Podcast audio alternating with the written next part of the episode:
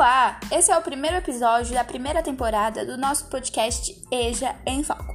Eu, Bárbara Fernanda, juntamente com os meus colegas Bárbara de Miranda, Deis Martins, Rafael Batista e Gabriela de Souza, preparamos uma temporada fresquinha sobre a EJA e a pandemia.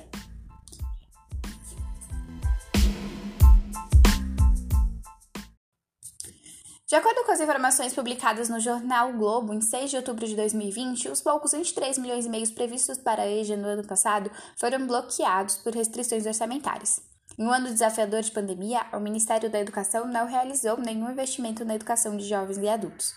Questões como dificuldade do acesso da internet, o desemprego, o aumento da fome e o adoecimento de estudantes e professores ameaçam a modalidade. Além disso, a falta de representação e espaços de diálogo se acentuaram na pandemia, dificultando ainda mais os espaços de trocas e vivências.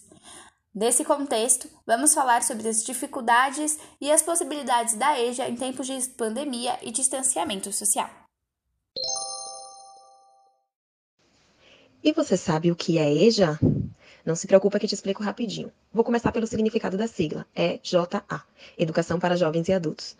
EJA é um programa desenvolvido pelo governo federal com o objetivo de contemplar os ensinamentos da educação básica para jovens, adultos e idosos, que por algum motivo não tiveram acesso a esse ensino na idade mais adequada. É uma reparação do Estado para com essas pessoas que tiveram seu direito à educação violado, não podendo desenvolver suas habilidades de escrita e leitura, assim, limitando de alguma forma seu convívio social com as demais pessoas que possuem esse conhecimento e também alguns estabelecimentos que exigem o mesmo. Este programa permite que o estudante possa concluir os estudos de forma mais acelerada que o convencional, proporcionando uma formação básica que permitirá um avanço nos estudos.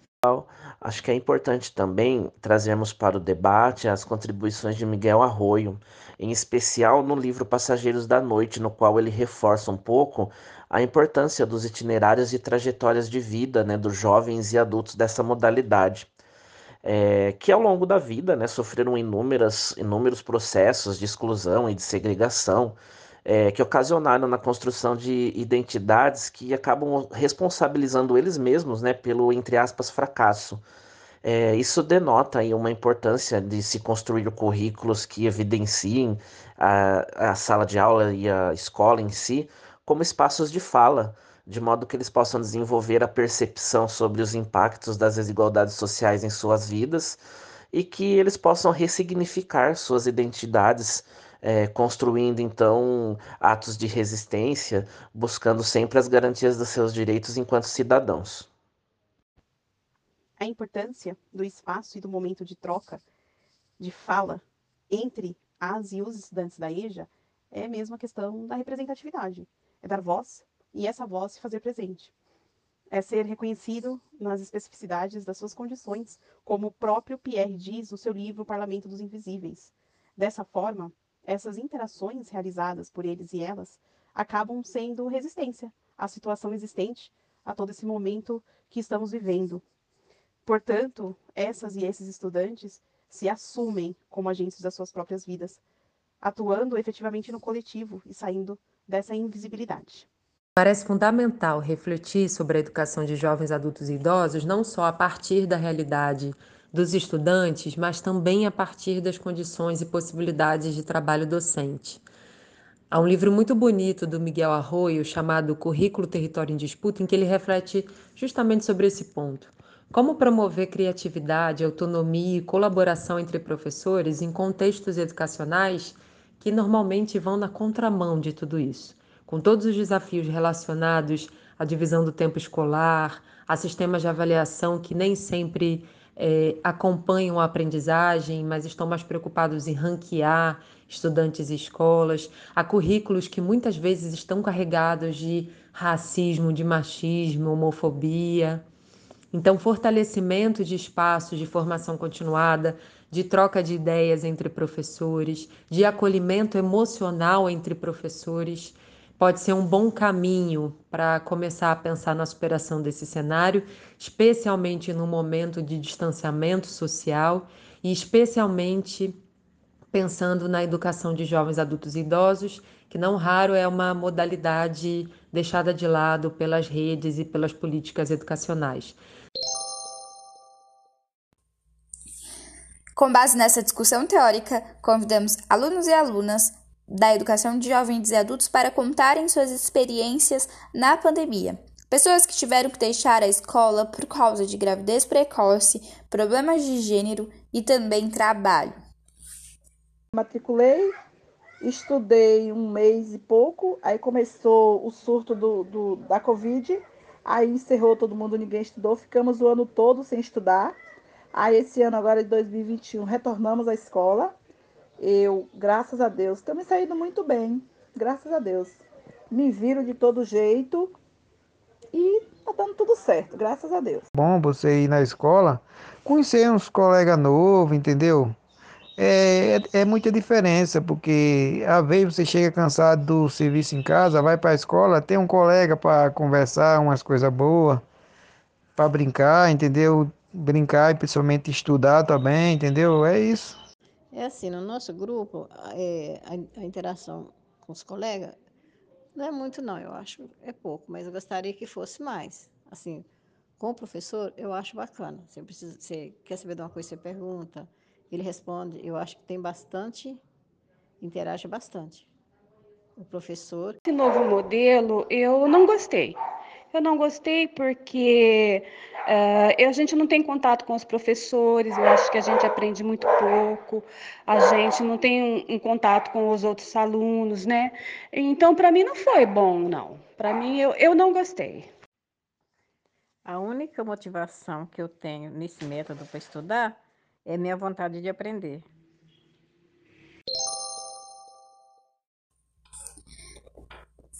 Conversamos com profissionais da educação de jovens e adultos, professoras, professores e membros de coordenação que contaram um pouco sobre suas experiências na pandemia.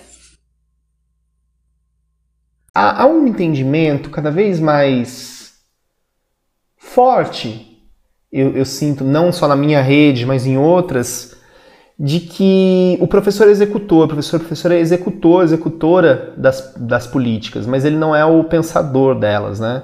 Quando eu preciso pensar, eu vou para os especialistas, eu vou para a universidade, e isso, isso tem um problema, né? Que é um, uma desassociação entre teoria e prática. Eu acho que nós fomos cavando momentos. E, e que momentos são esses? Momentos de resistência uma resistência é quando a gente questiona, olha, esse momento de retorno presencial, como política pública educacional e como política pública sanitária, está errado. Nesse sentido, alguns profissionais tiveram que adaptar a sua forma de trabalho de acordo com suas necessidades locais. Aqui em Belém, na Amazônia, é, o primeiro desafio foi efetivamente cuidar das vidas, né? Colocar as pessoas em teletrabalho, garantir o ensino não presencial. Então, a gente não podia falar de ensino remoto é, em Belém, porque tem muitos lugares que não pega internet, que você não consegue fazer ao mesmo tempo a educação. Então é preciso lançar mão de, de atividades impressas, de áudios, de vídeos, né? É... A pandemia ela trouxe alguns desafios que era levar o ensino mediado por tecnologia para os alunos. Então, nós tivemos que nos adaptar a essas novas ferramentas digitais, realizar a interação por grupos de WhatsApp, ferramentas como Google Meet, Microsoft Teams. Que a gente teve que se reinventar em muitos dos nossos, dos nossos afazeres. Você tem que aprender a trabalhar com novas ferramentas que não são parte do seu métier original. E aí o ponto deixa de ser como o conteúdo é, é construído para ser como esse conteúdo é apresentado. Um dos desafios da pandemia também foi a avaliação. Chegando no final do bimestre, a gente tem que avaliá-los. Isso é um desafio enorme, porque a maioria entregou atividade em branco, então, para mim, a avaliação é um desafio, porque eu posso estar tá, é, correndo o risco de avaliar mal o meu aluno. Uma professora nos contou como é a interação dela com os colegas de trabalho. Única professora de EJA 1. O restante são professores da EJA 2. Então, cada um vive dentro do seu quadrado, né, dentro do seu mundo. Além disso, a interação com os alunos também não é fácil. Nada substitui a sala de aula porque quem já trabalhou com a EJA 1 sabe o quanto eles são tímidos. É um ou outro que é mais solto, que é mais engraçado, que conta uma piada, que conta os causos da vida, né? Mas fora isso, é, eles precisam desse contato, né? Eles precisam dessa interação. E a pandemia deixou tudo muito frio, deixou tudo muito distante. E se eu não, se eu não ligo, se eu não falo com eles, é, parece que a, a aula não está acontecendo, sabe? Fica uma coisa meio que é, robótica. Diante das entrevistas feitas para essa temporada, observamos tanto nas falas de professores e professoras como de alunas e alunos a dificuldade na interação para manter as relações sociais nesse processo educacional da educação de jovens e adultos. Por isso, uma de nossas convidadas, que pertence a uma coordenadoria, fala de uma proposta de um retorno construído com a participação das escolas. Neste ano, já fazendo parte do governo, começamos a construir uma proposta de retorno juntamente com os professores. E é um retorno escalonado, é um retorno que as metodologias elas estarão se adequando a cada território, porque nós temos alunos da EJAIR da cidade, né, que são é, periféricos, homens e mulheres trabalhadores que moram nas periferias de Belém, mas temos também jovens adultos e idosos ribeirinhos, camponeses, sem terras, quilombolas. Então, aqui na Amazônia há essa pluriversidade de sujeitos e que o retorno presencial, porque é, de forma não presencial já está acontecendo, as aulas começaram dia 12, mas o retorno presencial se dará conforme a realidade de cada território e desses sujeitos que fazem parte da rede municipal de educação. Diante dos relatos dados nas entrevistas pelos e pelas profissionais da educação, e suas e seus estudantes que toparam participar desse nosso estudo, chegamos à conclusão da importância e necessidade de uma política pública que assegure a existência do espaço, da fala, de interação e principalmente de escuta para todas as pessoas envolvidas na EJA. E assim essa fala possa reverberar na construção de um currículo voltado para essa modalidade de ensino, até porque a EJA é fundamental na nossa sociedade.